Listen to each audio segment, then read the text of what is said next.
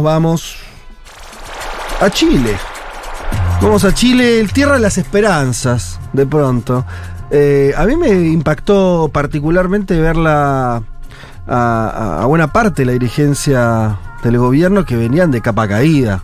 Se los veía en general preocupados, dando explicaciones retorcidas. Y de pronto, viste, como cuando, cuando metiste un gol las, te, te, das cuenta en la clásico. cara, exacto. Venís la perdiendo cara, muchos partidos y ganaste el clásico. Exacto, ver en la cara de la gente, Camila, pero varios.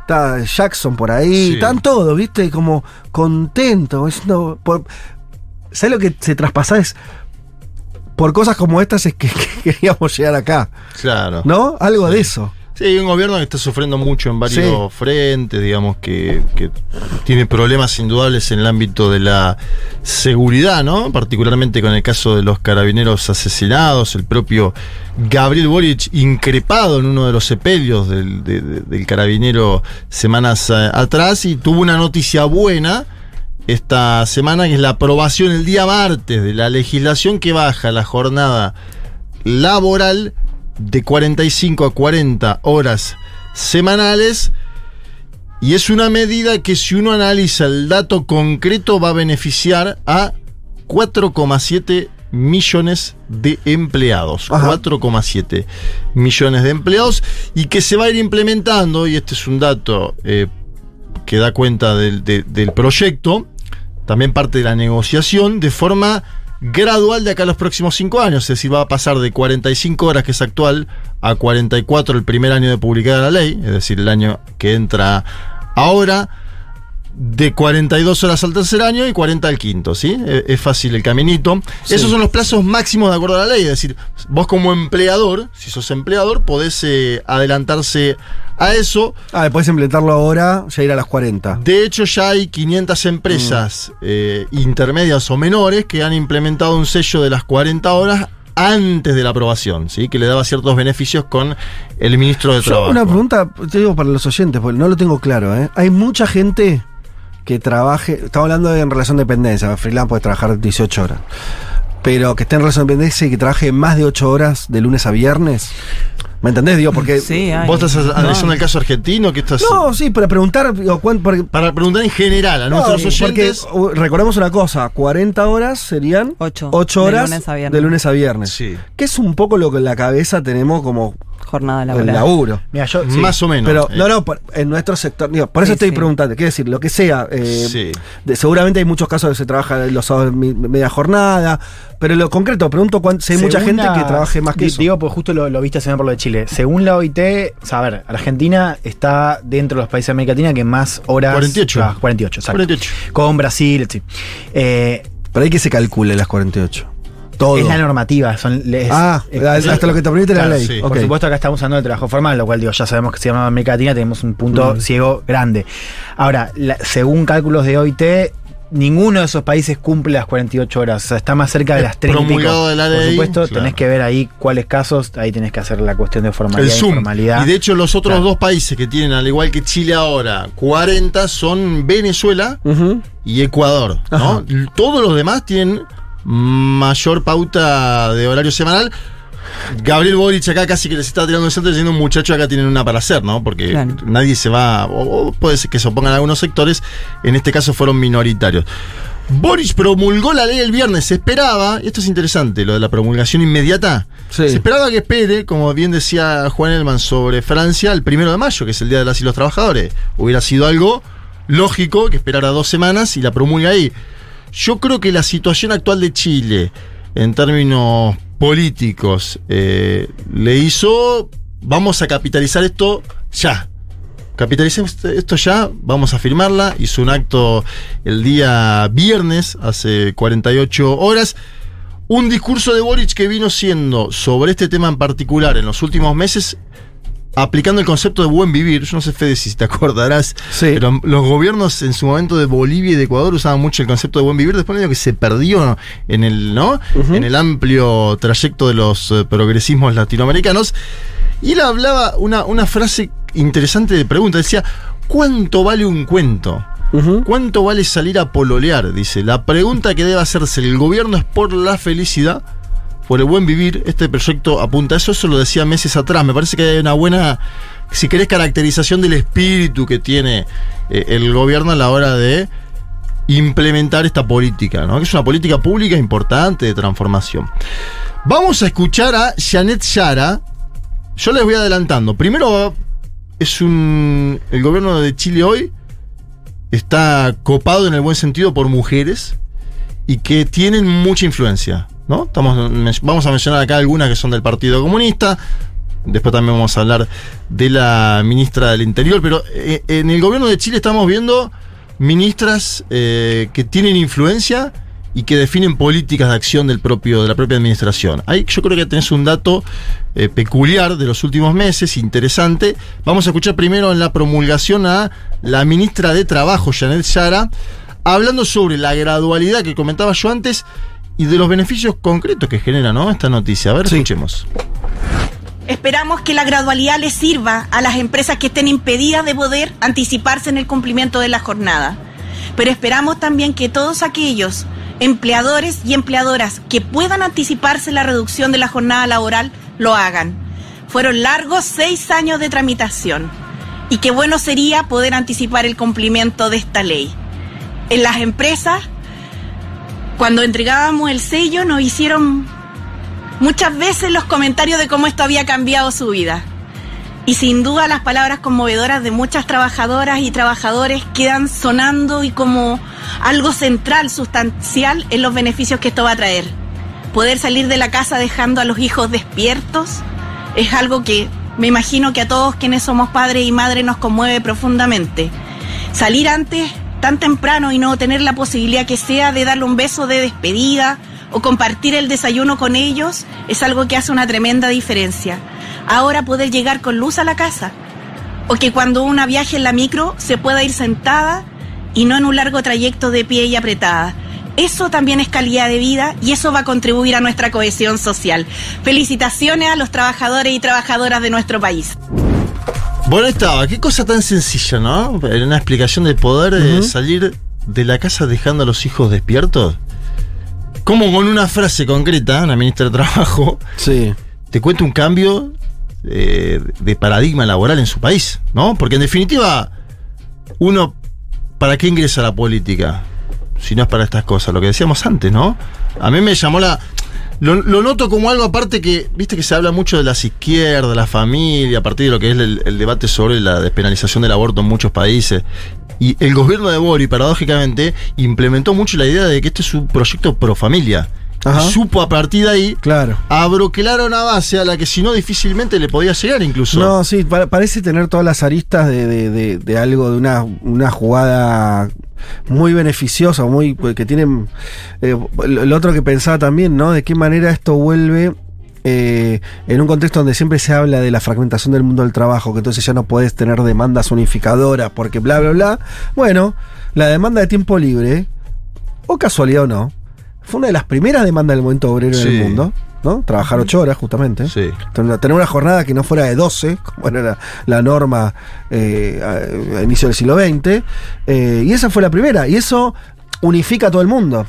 Yo preguntaba acá esto, ah, ya hay respuesta de gente que efectivamente tiene jornada de trabajo, por ejemplo, de 9 con el almuerzo, contando el almuerzo, ya se hacen 9 horas, bueno. O lunes a viernes más sábado, también o tener un, O tener, el, claro, un, feriado, un franco rotativo, uno, trabajan 6 días. Existe, yo, a lo que voy es...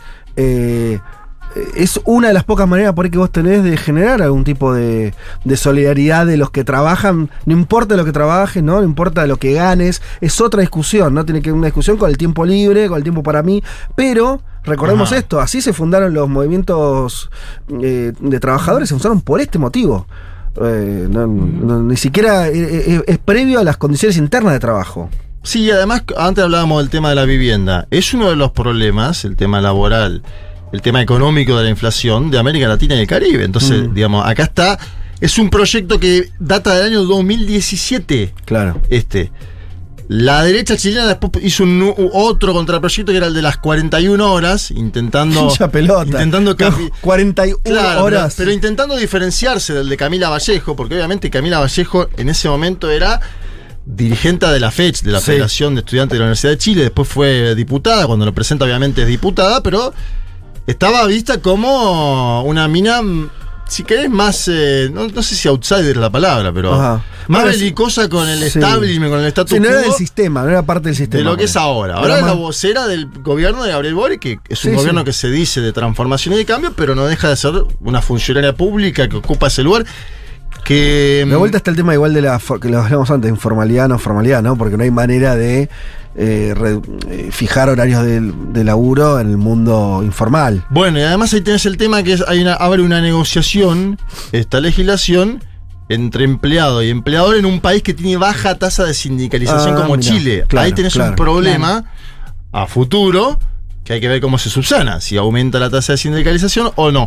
Vamos a escuchar precisamente a una de las coautoras, porque la otra es Carol Cariola, hablo de Camila Vallejo, que estuvo en la promulgación de la ley, una mujer que va tomando un protagonismo fuerte en el gobierno de Boric, una mujer que aparece bien en las encuestas. Juanma, y hace un. eh, decime si es el inverso, creo que me lo dijiste vos esto, que lo sabes más de cerca la política chilena. Que además Camila, los que la queremos le decimos Camila, que la conocemos de chiquita Obvio. le decimos Camila. Cami. Eh, El otro día vos no- tuviste un, un encontronazo por este tema. No, jamás. Son todos encuentros. Eh, donde ella estaba más. eh, no sé si de salida de la política, pero estaba. Sus acciones estaban mucho más a la baja que ahora, ¿no es cierto? Hasta hace tres años, cuatro años. Eh, era alguien que había perdido lugares, posicionamientos. Sí, ella Creo tuvo- que en este gobierno tuvo dos, a man- tener- tuvo dos mandatos en la Cámara. Sí. Tuvo dos mandatos en la Cámara. eh, hab- había tenido familia, justamente. Claro. Ah, eh, Estaba, si querés, más eh, ¿no? en, en- en la diaria de la, de la familia, como le pasa a mucha gente que tiene hijos y que su vida empieza a cambiar de forma notoria. Me da la sensación de que con este gobierno, además que es parte de su propia camada generacional, Sí. que se conoce muchísimo tiempo, ocupa un lugar eh, obviamente más importante. Sí, yo si querés te completo. Sí. eh, Camila, eh, cuando, o sea, eh, con el tema de la maternidad, no es candidata, o sea, no. Claro. También hay algo que le pasa, le pasó a Boric y le pasó a Jackson, que es cumplieron dos mandatos en diputados y el paso siguiente era Senado. Mm. Eh, tanto Jackson, bueno, Gabriel fue candidato a presidente, pero Camila como, como gran caso, eh, no se candidatearon esperando algún tipo de rol en un posible gobierno. ¿no? Eh, y es un poco también lo que dice Juan, o sea, hoy el, el Partido Comunista Chino está dividido en, en tres líneas, digamos. Sí. Está la de Telia, que es la, la línea más grande. De los viejos. Claro, está la del medio, que es la de Jadwe, que es la más combativa, Sí. Sí. y está la de los jóvenes, que están Claro. Carol y Camila. Entonces, para Boric, Camila funciona, Carol en segundo lugar también, pero Camila sobre todo por, por una cuestión también de, de cercanía personal, Sí. funciona como el nexo eh, entre el Frente Amplio, sobre todo el partido de Boric, y el PC. Claro, O sea, cumple sí. también un rol de La articulación. articulación. Exacto. Perfecto. Sí, y es una vocera buena, ¿eh? Yo digo. No, sí, es buena, También buena. analicemos ahí. Es que esas, eso, ¿sabes cómo lo aprendió a diferencia de, de- de gente que no tiene ese recorrido? Sí. Que la aprendió siendo vocera de sus propias luchas. O sea, Claro. cuando vos tenés que, cuando sos un pibe o una piba, Sí. tenés 18 años, Sí. la, la traduzco a la Argentina, ¿no? Y tenés, te- tenés eh, que entrevist- ser entrevistada por Feynman y que te basure. Bueno, Y te la claro. tenés que bancar y dejarlo a él como un boludo. Sí. Cosa que Camila hizo 58 veces, me acuerdo de haberlo visto Sí, en muchos claro. reportajes de la televisión chilena, muy pacata, conservadora, ¿no? Eh, ahí entrenó una cosa que me parece que después le funcionó muy bien, eh, o que le funciona bien ahora. Y por eso estábamos hablando antes de Ofelia Fernández y su capacidad Exacto, para lo mismo con Ofelia, Ofelia. Fernández tuvo las tomas de. Mismo modelo. Lo mismo. Mismo ¿no? modelo. Sí. Le ganó discusiones a varios periodistas. Total. Y ahora en la legislatura la rompe. porque la, tiene- la descoce total. porque sabe Y cómo lo que te dicen en Chile de Camila es, o sea, no hay ningún tipo de duda de que es la mejor eh, mm, comunicadora del gobierno, ahora un poco más enemistada o, digamos, peleándose puesto con Carolina Toa, no como Sí. comunicadora, sino como Ajá. figura central Como gobierno, figura, eh, después nos podemos la- meter en eso, Exacto, es la ministra interior, pero siempre dicen eso, dicen Camila es la mejor de, la mejor de ellos, lástima que Chile es tan anticomunista que nunca va a ser presidenta. digamos. Bueno, Jadwe estuvo cerca. Y pero, Jadwe, precisamente claro. por ser comunista perdió la No, interna también, ¿no? Es cierto, es Eh, cierto. Es Esa es, es- es la, la frase más repetida, inclusive hay gente que es crítica del gobierno y dice Camila Sí. es la mejor de todos, la mejor de todas. Todas. Tiene ese problema. Pero es comunista. Claro. A ver, escuchemos a Camila. Vallejo, escuchémosla. Eh, a través de la política, a través del diálogo social, con empleadores, con trabajadores, con parlamentarios de distintas militancias, de distintas posiciones políticas, logramos poner en el centro eh, al bienestar de la población y logramos elevar eh, lo que es la política en nuestro país y resignificar lo que significa hacer política. Y cuando logramos poner eh, a la altura que corresponde el diálogo social y político, tenemos buenos resultados. Y es una demostración que se requiere en estos tiempos donde a veces como que nos llena eh, el debate político de incertidumbre, de que hay más eh, peleas, más dificultades, que no se alcanza a avanzar porque nos entrampamos y nos entrampamos en discusiones que al final parece ser que no llevan a ninguna parte. En este caso, podemos demostrar que si sumamos voluntades, que si nos ponemos a trabajar duramente poniendo en el centro el bienestar de nuestra comunidad, de nuestra población, sí podemos hacer que la política tenga sentido y que nuestras instituciones y que la democracia tenga sentido, ¿no? Porque genera cambios concretos y sustantivos en nuestra comunidad. Ahí estaba Vallejo, ¿no? Diciendo, si sumamos voluntades podemos, eh, hacemos que la política tenga sentido, que generar cambios concretos en nuestra comunidad. Un discurso que obviamente tiene para ella un enfoque muy importante porque fue una de las autoras, ¿no? Entonces se siente, claro. se siente años después eh, reivindicada públicamente, ¿no? Un, un proyecto, y ahora nos vamos a meter en eso, que votó casi todo el arco político chileno, a excepción de la extrema derecha. Mm. Sí, es casi de diseño todo lo que pasó, porque no parece. Sí. eh, de esta cosa. ¿Sabes que me acordaba también lo que dijo Boris? Se lleva bien con esto que él decía: mire, vamos a avanzar lento, pero en la dirección que queremos. Sí. Esa promesa de cuando asumió, que todo pareció medio desarmada. Esta ley, ¿no? Tiene todos esos condimentos que parecen como nutrir esa, ese, ese discurso. El amplio polo democrático, si querés. Claro. Bueno, y hablando de democracia, y acá hay un guiño que me pareció interesante, lo pongo sobre la mesa. Boric habló en la promulgación de la ley, obviamente, ¿no? Mm. Habla la ministra de Trabajo, habla Camila Vallejo, habla Gabriel Boric. Sí. Gabriel Boric le agradeció públicamente y estaba ahí sentado. Hizo dos guiños, uno a un economista y uno a un político. Pero atención a esto. El primero es a Mewes, Ricardo Mewes, que es el nuevo presidente de los empresarios de lo que es en Chile la Confederación de la Producción y del Comercio. Ajá. Estaba ahí presente sentadito. Sí. Y Gabriel Boric lo cita. Y me parece que hay un punto interesante para comprender también el- Claro. el- el- ¿no? La- mancomunión que se ha logrado Sí. extra política con los sectores de la elite empresarial chilena, en este caso particular eh, Mewes. Ahí hay un guiño. Escuchemos a Gabriel Boric. No fue fácil sacarlo adelante. Y la persistencia y la unión, la unión entre los representantes y los trabajadores y posteriormente con el impulso que le dimos durante el gobierno, haciendo un acuerdo más amplio. Por eso es muy bueno que esté Ricardo Mewes acá presente. Muchas gracias por estar acá presente, Ricardo. Muchas gracias a todos los empleadores, a todas las pymes que se adelantaron, a todas las pymes que también empujaron y dieron cuenta de que esto era posible. Mira ahí cómo levanta el sello, el sello 40 horas. Que fue, me recordaba la ministra Vallejo, pero también un reconocimiento, fue una idea de la ex ministra Isquiasicha, el sello 40 horas. Bueno, ahí Boric con un saludo a Iskiasiches, que ya no forma parte del tren ejecutivo ¿no? de, su gobierno, pero yo lo traje ese audio a propósito porque él ve a Mewes en el público y dice, ahí está. Viste que políticos de, sobre todo jefe de Estado, cuando mencionan a alguien que está abajo, es porque lo quieren empoderar o porque Sí. le- lo quieren levantar en la discusión pública, ¿no? Sí. Acuérdense cuando Cristina, antes de nombrar a Alberto Fernández como su candidato a presidente, en la Feria del Libro dice, ahí abajo está, durante la presentación de Sinceramente, Albert- Alberto Fernández, que me dijo que haga Sí, este libro. sí. Siempre cuando un dirigente, en este no, caso... no es eh, casual. no es casual. ¿eh? Me parece que acá lo que quiso marcar Boric es decir, tenemos diálogo con los empresarios, un vínculo concreto. Y esto va a mano de que yo creo que Boric está buscando extremar posiciones y polarizar con la extrema derecha, que fue precisamente la que quedó afuera de esta discusión. Traje un audio para escucharlos también a ellos, porque obviamente yo no puedo poner 18 voces oficialistas. Quiero que escuchemos también, en este caso, Johannes Kaiser, que es un diputado del partido, fíjate el apellido, Kaiser, Kaiser. Johannes Kaiser, es diputado del partido de José Antonio Cast. Este hombre dijo, ni más ni menos, que Chile no se puede dar el lujo de bajar la jornada laboral de esta manera. A ver, escuchemos porque sería más o menos la interpretación que podría dar acá en la Argentina la fuerza de Javier Milei, ¿no? Sí. A ver, escuchemos. Damas y caballeros, Chile no se puede dar el lujo de bajar su jornada laboral de esta manera y no sin haber antes tomado otras medidas paliativas de aumento de productividad. Van a llevarse por delante a las pequeñas y medianas empresas y va a terminar también impactando en el bolsillo de los trabajadores.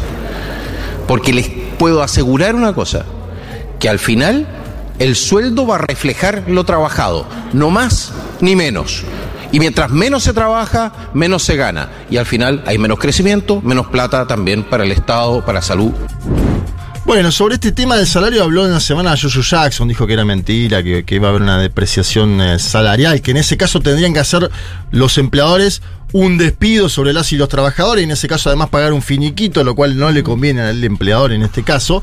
Me parecía importante traerlo porque después el propio Boric habló de esto en la promulgación. Por eso yo digo, Boric está intentando, me parece, me da la sensación, lulizar la discusión. Vieron que en Brasil Lula es la fuerza democrática de este lado, del otro lado la extrema derecha bolsonarista.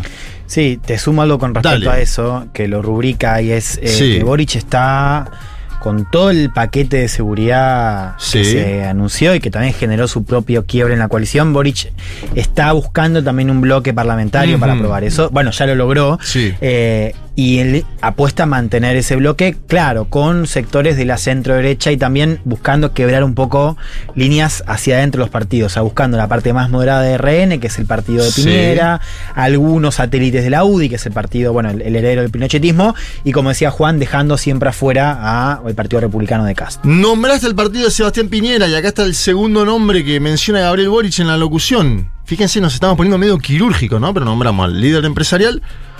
Boric saluda a un diputado del espacio de Piñera, al diputado Durán, y dice, la votación no fue unánime, estuvo en contra nuestra la extrema derecha, pero acá hay gente de la derecha, y lo llaman la derecha democrática, esto abre Ajá, discusiones claro. con algunas caracterizaciones que hicieron en la Argentina, pero bueno, es un elemento, la derecha democrática, y lo nombra Durán. A ver, escuchemos esto. La votación de esta ley no fue unánime. El Parlamento se opuso la ultraderecha, representada en el Partido Republicano. Y se logró un acuerdo, y se logró un acuerdo entre la alianza de gobierno y la derecha democrática. Hoy día representada por el diputado Durán. Muchas gracias por estar acá presente. Y esos acuerdos, en donde sectores se felicitan a sí mismos por quedar fuera, creo que son importantes y son también un aviso de hacia dónde tenemos que avanzar. Necesitamos poder conversar y salir de las trincheras. Bien, ahí está. Necesitamos poder conversar y salir de las trincheras. Yo lo, leí también, me parece impresionante eh, como discurso más amplio de un gobierno asediado, porque es un un gobierno asediado, ¿no? El de Gabriel Boric en este momento. Sí, Eh, todavía con índices de popularidad muy bajos, sí, ¿no? Como- enflaquecido en la discusión pública. Y que viene de la- una derrota que algunos jugan histórica Sí, respecto de la reforma categórica, laboral. se- categórica seguro, constitucional. De, de la reforma constitucional, digo, eso, eso es, eh, fue un golpe del cual todavía están ahí. Y Sí. fíjate que es sintomático que ahora se está discutiendo un nuevo proceso y Mm. no aparece ni en Chile. O sea, Sí, ni sí. la prensa Claro. chilena está Se ocupa hablando de eso. proceso ju- justamente por la cuestión de la inseguridad primero y en segundo lugar por, por el proyecto. Sí, y tiene que avanzar ahora, y me parece que estaba bien lo que marcaba Juan, del, eh, el- la posibilidad de Boris de incidir en las internas, porque tiene que avanzar, además del tema de seguridad, en otros dos paquetes, que es la reforma tributaria por un lado, y de pensiones por otro, ¿no? Eh, un Boris que me parece que además de los guiños que escuchamos, Sí. También sintetizaba y decía, hay un malestar en Chile que sigue vigente. A veces vos tenés que darte cuenta, Claro. como gobernante, incluso si tenés una valoración eh, menor de la que esperabas, de que tu sociedad hay malestar. Y tenés que decirlo. Yo creo que a veces en algunos otros procesos donde hay malestar, no se exterioriza eso, no lo dice el presidente, él se da cuenta que hay un malestar en Chile que está vigente y está buscando, a través de un bypass en las fuerzas políticas, sumar aliados. Y obviamente con una táctica que es bastante sencilla en términos eh, discursivos. enfrente nuestro está la extrema derecha, los que vienen por todo, digamos. Ese, me parece que hay acierta Boric. Sí, tenés, tenés que tener la disponibilidad también de un sector, como pasó en, como le pasó en, Bueno, él en la este- derecha que vote tu propuesta. Sí, o sea, y además no siempre está disponible. Una cosa es hacerlo con un proyecto que tiene alta popularidad como este, 70% de popularidad según las. Claro, encuestas, y otro es hacerlo con reformas tributarias Sí, o de pensiones donde totalmente. se va a emplomar. Pero me parece que este tema, y con esto termino, Sí. Puede abrir discusiones de promulgación de baja de la jornada laboral en otros países. En México hay un proyecto del partido de gobierno de Morena que está apuntando a bajar la jornada laboral. El presidente colombiano Gustavo Petro felicitó al gobierno de Chile, está intentando también impulsar una nueva legislación laboral. Habrá que ver si se mete este tema en la interna política, en el debate de la campaña electoral de la Argentina. Me parece que estamos en otro momento, en otra situación, más discutiendo índices inflacionarios, 7,7. Bueno, pero va, no sé, 6.6. por lo menos podemos tomar de Chile la idea de capitalizar las buenas noticias y comunicarlas. ¿no? Sí, sí, Digo, sí, cuando hay seguro. un logro así que es transversal Sí, para un montón sí. de sectores de la sociedad, que generás por medio de acuerdos, aprovechar eso, Sí. comunicarlo bien y Sí. que toda la gente diga, che, qué bien esto que hicieron. Que Hay, hay una columna que se nunca. publica hoy en la tercera de Daniel Matamala, que es el principal columnista de Chile hoy, una voz muy lucia, no sé si el PAC ni de ellos, pero cerca. Y justamente es, el título se llama Así se puede, y él, y él hace una genealogía de todo lo que salió mal en el último tiempo. Y dice, bueno, es casi un milagro y hay que decirlo, Claro. por eso, o sea, podría haber cosas malas. Hoy quiero hablar justamente de cómo la política hizo algo Que está- que- que está bien. Sí, ¿no? Y que tenía consenso y, y se trata un poco de recuperar la confianza del sistema político que en Chile está a niveles muy bajos. De acá nos Una vamos- buena de los gobiernos progresistas, Vayamos ¿no? por, No, la- por las cuatro días laborales y los tres. El no 4 por. 3 Bueno, Sí. pará, una de las formas de implementación de esta nueva Claro. legislación Podría ser eso. es 10, 10, 10, 10. 10, eh, obviamente te, te alarga la carga de cuatro días, pero te deja la posibilidad de tener viernes liberado. Sí, por eso algunos decían que podría ser una flexibilización encubierta. Y en un, pu- ¿Dónde en un punto, si vos aceptás eso, sí. Yo ahí sería, sí, a riesgo de estar cometiendo un eh, Discutámoslo. error fuerte. Es- Exacto. Sí. Porque, no, por la forma en que hoy creo que la gente piensa su vida. No sé si. No, y podés decir. Eh, es- un retroceso eso. Sacrifico dos horitas más este Exacto. día. Y después tengo un para día el viernes libre. está con la nena. Sí. ¿no? Sí. Total, hay algo de eso. Bien. Eh, sí, donde el trabajo ya no es el ordenador en general de la gente en términos, eh, me salió espirituales, en términos de. de eh, Sí, de la vida. ¿no? Era Exacto. trabajar para vivir. Exacto. Bien, vamos a escuchar. Uy, qué bueno. Mira, este lo escuché. La, la conocí en el Festival Futuro y me gustó mucho. Vamos a escuchar a Melanie Williams eh, haciendo NT al Sol junto a El Cabloide. Ya vimos.